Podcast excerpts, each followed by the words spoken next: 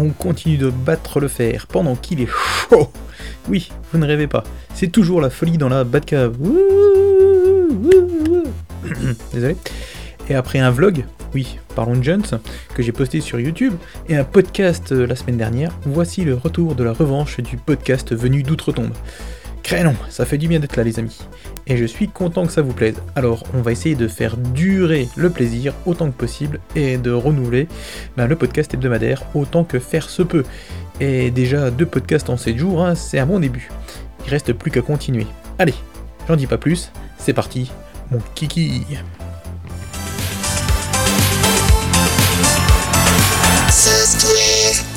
Comme aurait dit Jacques Martin, nos auditeurs sont formidables.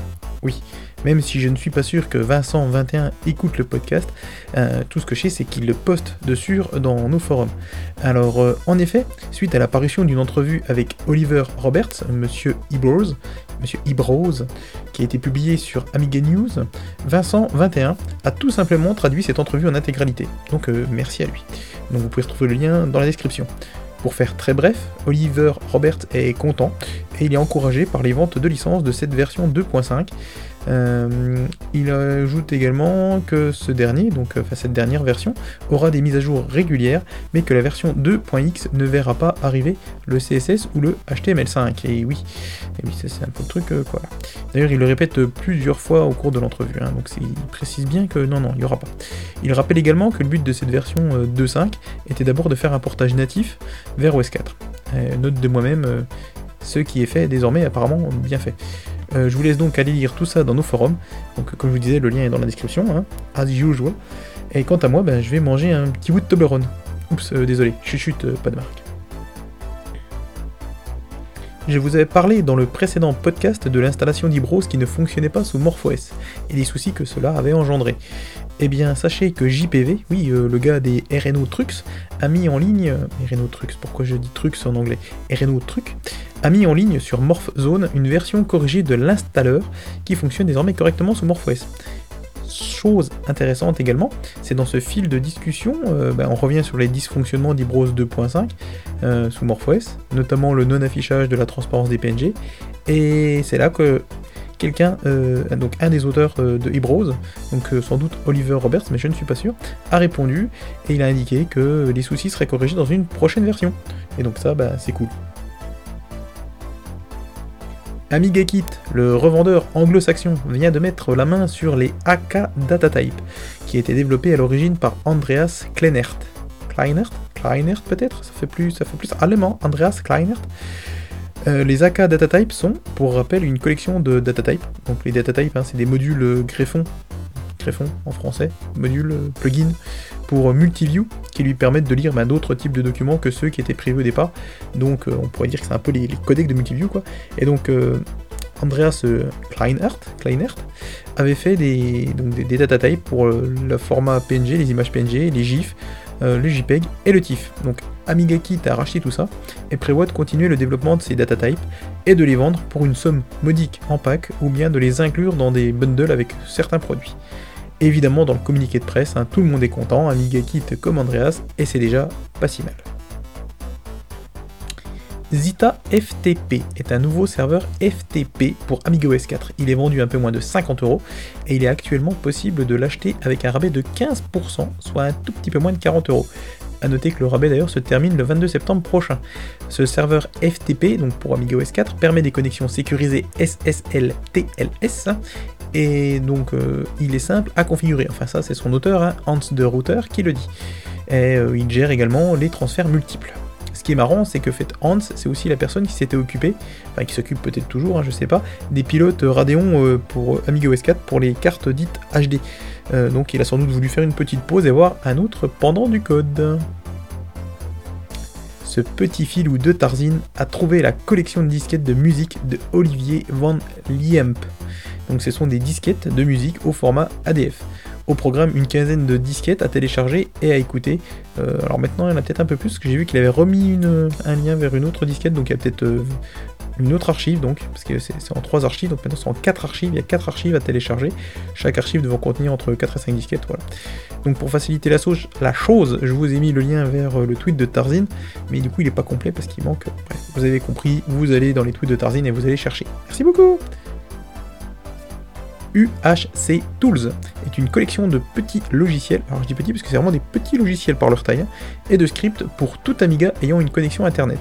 Et quand je dis tout Amiga, c'est pas loin d'être la totale, puisque sur Classic il fonctionne sur tout Classic qui a au moins AmigaOS 2.0.4, donc et plus, hein, euh, sur AmigaOS 4.x, sous MorphOS 1.4.5 et plus, ainsi que sous Aros i386. Alors euh, l'idée de ce pack, de cette collection, on va dire, c'est que c'est de vous, enfin c'est ce que dit, c'est ce qui est écrit dans le README, hein, c'est de vous simplifier la vie au quotidien et de rendre votre Amiga encore plus indépendant. Sous-entendu, je pense, euh, il est moins dépendant d'un PC ou autre pour aller récupérer des données ou des archives sur Internet. Vous trouverez ainsi des scripts pour Aros Archive, OS4 Depot, Morpheus Storage, Aminet, VHDLoad, AmigaScene.org, Modland, Fresh Fish Disk, Collection, etc., etc.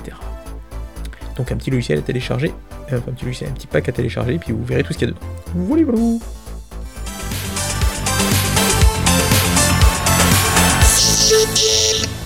Alors, on commence euh, cette rubrique jeu avec, un, avec, avec une annonce qui, qui, n'est pas drôle pour une fois. C'est voilà.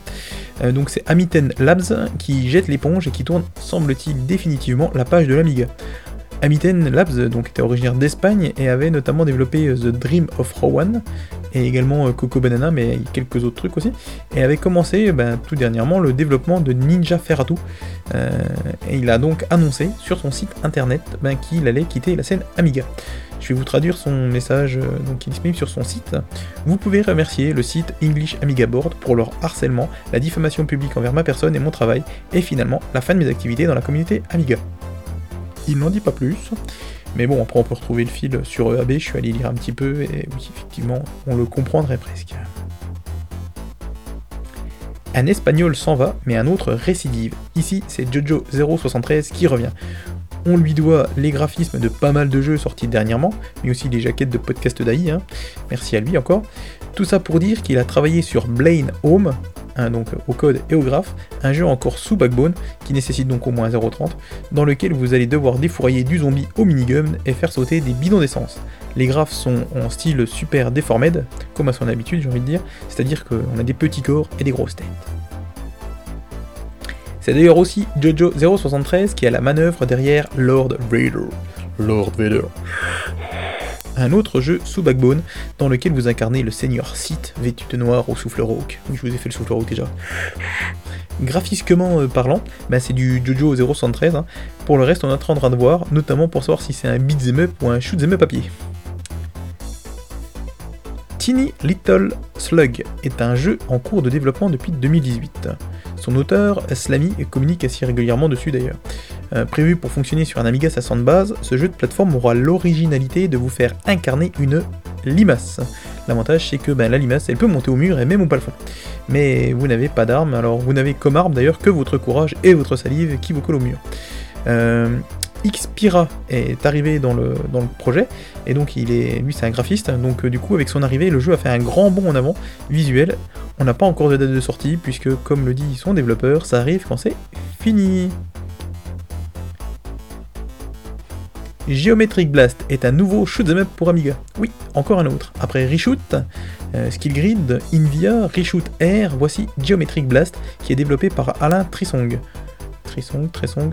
Le jeu tournera quand il sera terminé à 50 images par seconde en dual playfield. Et petit cocorico, Pascalin semble être français, en tout cas il est francophone et écrit plutôt bien le François dans les forums d'Amiga France.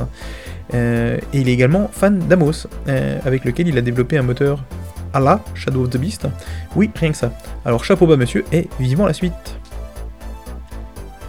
Allez, pour faire une belle transition, euh, on avait Geometric Blast, et eh bien voici Blast Away.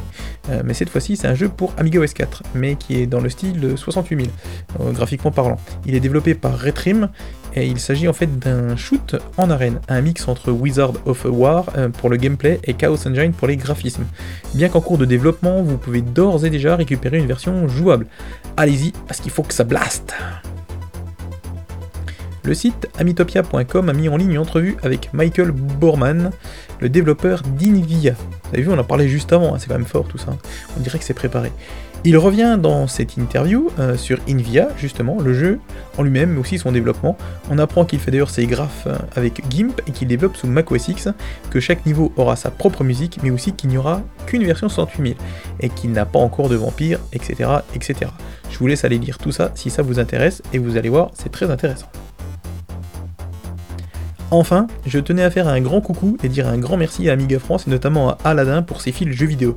Je m'en inspire pour ne pas dire autre chose fortement et quasi l'intégralité de cette rubrique vient d'Amiga France. Merci à eux. D'ailleurs, je vous invite à aller sur le fil de discussion dédié à Atonor 2, dans lequel Astrofra, hein, qui avait participé à un précédent podcast, a donné des précisions sur le développement de la version Amiga de Atanor 2. Et d'ailleurs, dans ce fil qui lui est dédié, il a été rejoint Astrofra donc, par Eric Safar, aka Atlantis, et donc euh, bah, c'est du bonheur à lire, donc je vous laisse aller lire tout ça, vous allez voir, c'est super intéressant. Et c'est tout pour la rubrique jeu, on va pouvoir passer à la rubrique matériel.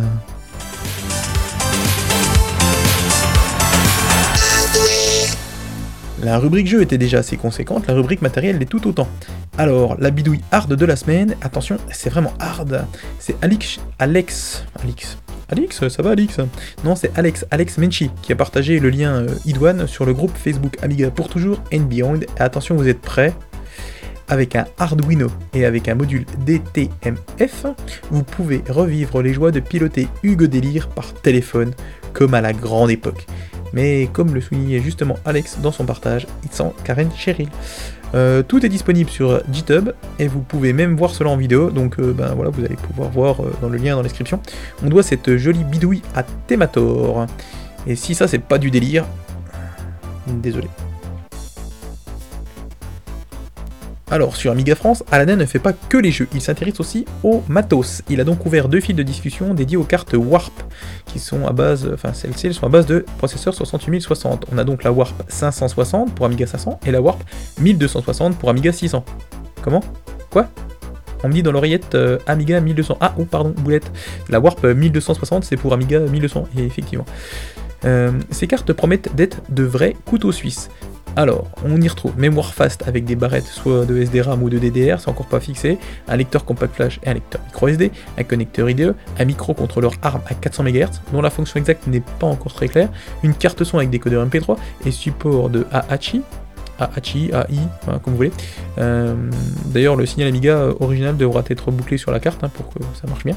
L'USB, euh, connecteur d'extension UEXT, le Wi-Fi, un sampler 12 bits stéréo, un décodage MP hard et une carte vidéo Picasso 96 avec sortie HDMI. En clair, il ne manque pas grand chose pour en faire un ordinateur autonome. Affaire à suivre, surtout pour la disponibilité et le prix. Allez, Puisqu'on parle d'Aladin et de carte 68060, sachez qu'il a aussi fait un fil sur la carte TF360, la Terrible Fire 360, euh, donc qui est développée par Steven Leary pour la CD32. Ayant personnellement moi-même une TF328 et une TF330, donc la TF328 c'est une carte euh, CD32 qui n'a pas de processeur mais qui ajoute de la mémoire fast et de l'IDE, tandis que la TF330 euh, ajoute plus de mémoire, on a 64 Mb, et un 030 à 50 MHz. Du coup, je peux vous affirmer que ces cartes sont du bel ouvrage et fonctionnent bien et ont un énorme avantage, elles sont open source. Donc tout un chacun peut produire sa propre carte. Bon, je vous avoue que j'ai pas produit ma propre carte, hein, je l'ai achetée toute faite. Euh, donc cette carte TF360 serait équipée, elle, de 256 mégas de mémoire. Rien que ça. Sa sortie est prévue pour la fin de l'année, hein, pour Noël, et son prix devrait être, aux alentours de 220 euros à peu près. Mais à ce prix, euh, n'espérez pas avoir un 0,60. Et si c'est le cas, ben, foncez l'acheter parce que ça vaut vraiment le coup. On ne le répétera sans doute jamais assez, mais abonnez-vous à la chaîne YouTube d'Halifax Still Alive. En effet, c'est une mine d'or, surtout pour ceux qui n'ont pas peur de jouer du fer à souder. Mais pas seulement, puisqu'il donne des fois des conseils et des informations qui ne nécessitent pas de faire chauffer l'état. Il a mis en ligne récemment deux vidéos, une sur la réparation d'une carte accélératrice Falcon 040 et une sur la réparation d'un souci vidéo sur un Amiga 1200 pas grand chose de plus à dire si ce n'est aller regarder tout ça. Alors attention, c'est presque exclusif, hein. euh, j'ai eu l'info juste avant d'enregistrer, Tuco a mis en ligne une nouvelle vidéo de la vampire autonome, ou la vampire standalone, comme vous voulez. Sur cette vidéo, on peut apercevoir le changement d'affichage qui se passe, comme il l'a écrit, nicely. Effectivement, on passe du RTG au PAL sans souci, juste le temps que l'écran fasse la bascule et hop. On y voit donc le Warbench de Tuco en RTG qui affiche du 960 par 540, donc c'est du half Full HD, qui ouvre crânement 6 infos et le tout s'affiche via la sortie HDMI sans aucun souci. Il s'agit du Core R6917, R6917 hein, plutôt, qui n'est pas disponible encore pour le commun des mortels, mais ça ne saurait tarder, tout comme euh, la Vampire autonome, ça ne saurait tarder. Sachez qu'une nouvelle fournée de cartes ZZ9000, la carte graphique dont j'avais déjà parlé dans un précédent podcast, euh, va bientôt être redisponible. Euh, je vais pas y arriver, va bientôt être disponible. Oui, va bientôt être disponible à nouveau, c'est mieux. Euh, donc en précommande. Ça sera le deuxième batch de cette carte graphique. J'en avais parlé précédemment donc, mais je vais vous relister rapidement les caractéristiques de la carte. C'était Jim Neret d'ailleurs à l'époque qui avait traduit tout cela sur Amiga France. Donc elle permettrait un affichage RTG jusqu'en 1080p, en 8 bits, 16 bits, 32 bits. Elle a un pass-through et un scan doubleur donc pour sortir l'affichage du chipset, du chipset par la carte, deux coprocesseurs ARM Cortex A9 à 666 MHz qui permettent de décharger l'Amiga des tâches comme la décompression JPEG, décodage MP3 ou de faire des accélérations graphiques, 1 Go de RAM DDR3, une interface Ethernet, une interface SD card, un port USB, hein, donc plutôt destiné au service, hein, pour faire des mises à jour je pense, un driver et un firmware, et tous les schémas sont open source. Ce second batch donc sera limité à 100 cartes et la carte est vendue pour la modique somme de 329 euros. Mais en même temps, c'est une carte un peu couteau suisse également. Enfin, pour terminer, sachez, sachez, sachez que Jeroen Van de Sand a posté sur Twitter deux photos d'une carte mère Amiga 1200 une réplique de la carte mère d'Amiga 1200. Elle est fonctionnelle avec une carte 030 et aussi avec un 020. Dans la description, il parle d'une carte 020. Alors peut-être qu'il n'y a pas d'emplacement pour mettre un 68000 euh, sur la carte et qu'on est obligé d'avoir une carte accélératrice entre guillemets euh, avec un 0,20 ou un 0,30. Pas grand chose de plus, mais ça fait vraiment plaisir à voir.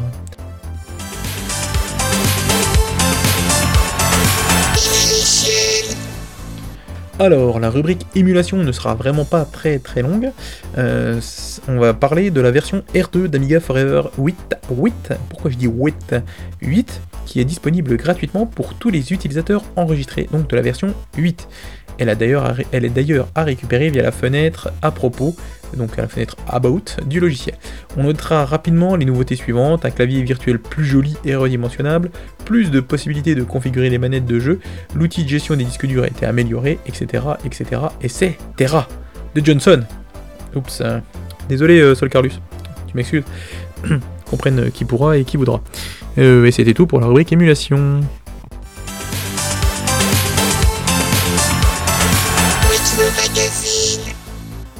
Alors, pour cette rubrique coup d'œil dans le rétro, on va garder le rythme, comme dirait un vieux pote un peu pervers, on change pas de main, on sent que ça vient. Euh, et voici un nouveau coup d'œil dans le rétro, coup d'œil d'il y a 30 ans, mais alors cette fois-ci c'est chez Commodore Revue, et qui publiait dans son numéro 16 d'octobre 1989, je triche un tout petit peu, mais euh, c'est un test de Rick Dangerous. Alors, Commodore Revue, c'était pas les grands testeurs fous de jeux vidéo, vous allez voir, vous allez voir, c'était quand même un peu particulier. Alors, euh, déjà le test, il fait, allez, un cinquième de page, et encore, et pourtant, pourtant. Alors, Rick Dangerous, euh, étant fan des jeux de plateforme demandant une certaine réflexion, j'attendais l'arrivée de ce genre de programme sur Amiga. Je crois que Firebird a tapé dans le mille. Le personnage et les aventures que vous allez vivre rappellent Indiana Jones. Le jeu est extrêmement prenant avec des graphismes plutôt sympathiques. Les pièges sont assez nombreux et il est conseillé de retenir l'emplacement de ceux-ci car vous pouvez vous en douter, il est, à mon avis, impossible de finir le jeu en quelques parties. Certains vont dire que Rick Dangerous appartient au monde des 8 bits, je crois tout de même que les jeux de plateforme peuvent réellement utiliser les capacités de l'Amiga. La preuve. Et, et voilà, c'était tout. Donc après à côté on a une petite, un petit panneau quand même hein, qui dit que l'éditeur donc c'est Firebird, le genre c'est de l'action, le prix 259 francs à l'époque. Euh, donc c'est un logiciel, le jeu est en anglais, le manuel est en français, il y avait une disquette, c'est pour un joueur. Alors euh, kit, non, alors, je sais pas, il n'était pas vendu en kit. Les commandes, euh, ça se joue au clavier mais pas à la souris, au joystick mais il n'y a pas de commande textuelle ni d'icône. Mhm. Les graphismes, c'est du 320-200 en 16 couleurs. Il n'y a pas de digit. Le scrolling est à la fois horizontal et vertical. Et la perspective est en 2D. Le son numérisé, il n'y a pas de musique, mais il y a des bruitages, mais il n'y a pas de voix. Et enfin, l'appréciation, le scénario 14 sur 20, les graphismes 15 sur 20, l'animation 16 sur 20, le scrolling 12 sur 20, la musique 13 sur 20, les bruitages 15 sur 20, la jouabilité 18 ou 19 sur 20, le manuel 16 sur 20. Et après, en fait, c'est marrant parce qu'il donnait en fait un, âge, je pense que c'est l'âge de maturité entre guillemets du jeu, et sa durée de vie en fait. Âge 10 ans et vie 6 mois. Alors à titre de comparaison, à côté, on avait euh, le jeu Wicked, Wicked qui lui avait 12 ans d'âge et une durée de vie de 1 mois. Et euh, un autre jeu, Sleeping God, God's Lie, lui avait 14 ans mais 3 euh, mois de vie. Voilà, donc c'est un peu particulier leur façon de faire, mais original. Et puis ben voilà, c'est tout pour euh, la rubrique coup d'œil dans le rétro. Hein. C'était un peu léger, mais vous allez voir pourquoi j'ai choisi ça.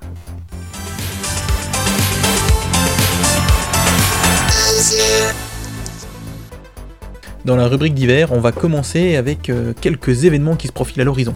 Tout d'abord, vous pourrez vous rendre à l'Amiga 34 à Neuss, en Allemagne, du 13, non, du 12 au 13 octobre 2019. Vous y retrouverez de nombreux exposants, mais aussi des personnalités célèbres du monde Amiga, comme Trevor Dickinson, l'équipe Vampire, Vampire, hein, l'équipe MorphOS, Hyperion, Cloanto, euh, Amiga 1200.net, donc c'est ceux qui ont produit les coques et les touches de clavier, euh, Acube Systems, Daniel Daytona Mulsbunner, alors je sais pas du tout si ça se prononce comme ça, le développeur derrière le portage de Tower 57 notamment, François Lyonnais, aka euh, Monsieur Amos, Richard Lovenstein, faut que j'arrête avec les noms en fait, hein, c'est de plus en pire. C'est de plus en plus pire. L'homme qui est derrière Reshoot, Reshoot Air et bien d'autres. Certains donneront même des conférences. A noter que ce sera la première année où le salon se tiendra sur deux jours avec les horaires suivants. Donc le samedi 12 octobre 2019 c'est de 10h à 18h30 et le lendemain, donc le 13, de 10h15 à 17h. Et le lien est évidemment dans la description. Euh, ensuite, eh ben, et il y a un autre événement, un majeur du monde Amiga, mais cette fois-ci c'est en France. Et oui, Cocorico, c'est l'alchimie qui se profile à l'horizon pour une 13e édition, donc de sa version que je vais dire, que je vais appeler FAT, hein, en comparaison avec la micro-alchimie euh, qui se tient par alternance euh, un an sur deux. Donc euh, on a une FAT alchimie on a une micro-alchimie. Voilà, donc cette année c'est la FAT, et c'est la fête aussi. Alors l'alchimie ce sera quant à elle du 1er novembre au 3 novembre inclus, donc du vendredi au dimanche et ça se tiendra à Tain-l'Hermitage. Pour rappel, c'est organisé par la bande de joyeux lurons des AAA. Au programme, on aura de l'informatique, des jeux vidéo, de la créativité, des échanges, etc. L'association G2L2 Corp animera d'ailleurs des stands rétro gaming et mettra à disposition des bornes d'arcade. Les AAA vous y attendent nombreux et l'équipe d'Amiga Impact aussi, puisque nous serons un petit nombre pour ne pas dire plus qui feront le déplacement. Allez, viendez, comme dirait Monsieur Belette. Scene World Magazine avait mis en ligne l'année dernière une vidéo de déballage, euh, un, unboxing, hein, comme on dit en anglais, euh, donc du livre Commodore The Inside Story de David Plaisance. Euh, j'avais pas vu passer cette vidéo, mais là elle été partagée bah, tout dernièrement par Racer, donc je me suis dit que ce lien pouvait éventuellement intéresser ceux qui se tâtent pour acheter ce livre. Ça vous donne en 16 minutes, oui, 16 euh, minutes de déballage euh, d'un livre, c'est un peu long, mais en fait, parce qu'après, il feuillette le livre, hein, voilà. Donc, un aperçu assez complet du livre, qui a été écrit donc par l'ex-directeur de Commodore UK, et qui aurait bien aimé, lui, réussir à racheter tout Commodore fin 94, mais en fait, non. Donc, en fait, tout ça, ça, raconte son livre, euh, c'est sa période Commodore, quoi. Et sinon, J'en parle un peu moins en ce moment, mais je vous invite aussi à aller sur le groupe Facebook Amiga pour toujours and Beyond. On y lit très souvent des trucs passionnants et passionnés et toujours intéressants. Par exemple, tout dernièrement, Eric Cubizol a lancé une rubrique Le saviez-vous dans laquelle il donne des infos insolites, remarquables ou rigolotes sur un jeu, une démo, sur leur développement ou conception ou autre. J'aurais pu vous les lister euh, ici, mais il y en a quand même fait quelques-unes depuis le début septembre, euh, je crois qu'on a 15, 16 ou 17 par là. Donc je vais vous en donner un ou deux comme ça en exemple, mais je vous, invite à aller, euh, lire tout ça. Donc euh, exemple de le saviez-vous? Les météores de la célèbre démo Amiga Odyssey proviennent en réalité d'un RIP du jeu Blood Money. Et en plus il met les captures d'écran, donc euh, c'est vrai que du coup c'est très visible. Autre exemple, les riffs mélancoliques de guitare électrique distillés par la musique de Game Over de Shadow of the Beast 2 proviennent du premier épisode de la saison 5 de la célèbre série américaine de flics à Miami, Miami Vice. Euh, la légende raconte que le musicien Tim Wright aurait reçu un jour de son supérieur une cassette audio contenant l'extrait de la série accompagné d'un post-it sur lequel aurait été écrit Copy that Voilà. Donc c'est deux exemples, hein, vous voyez, donc c'est toujours assez sympa. Euh, bref, si vous voulez tous les retrouver, eh ben, vous cliquez sur le lien qui est dans la description et vous faites une recherche dans le groupe euh, donc, Amiga pour toujours and Beyond en tapant le saviez-vous. Et voilà, c'est parti.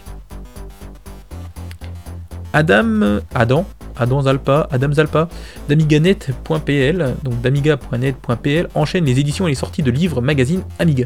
Généralement, ils sont en anglais, ou, ils, sont, tous en polonais, et généralement, ils sont en anglais aussi.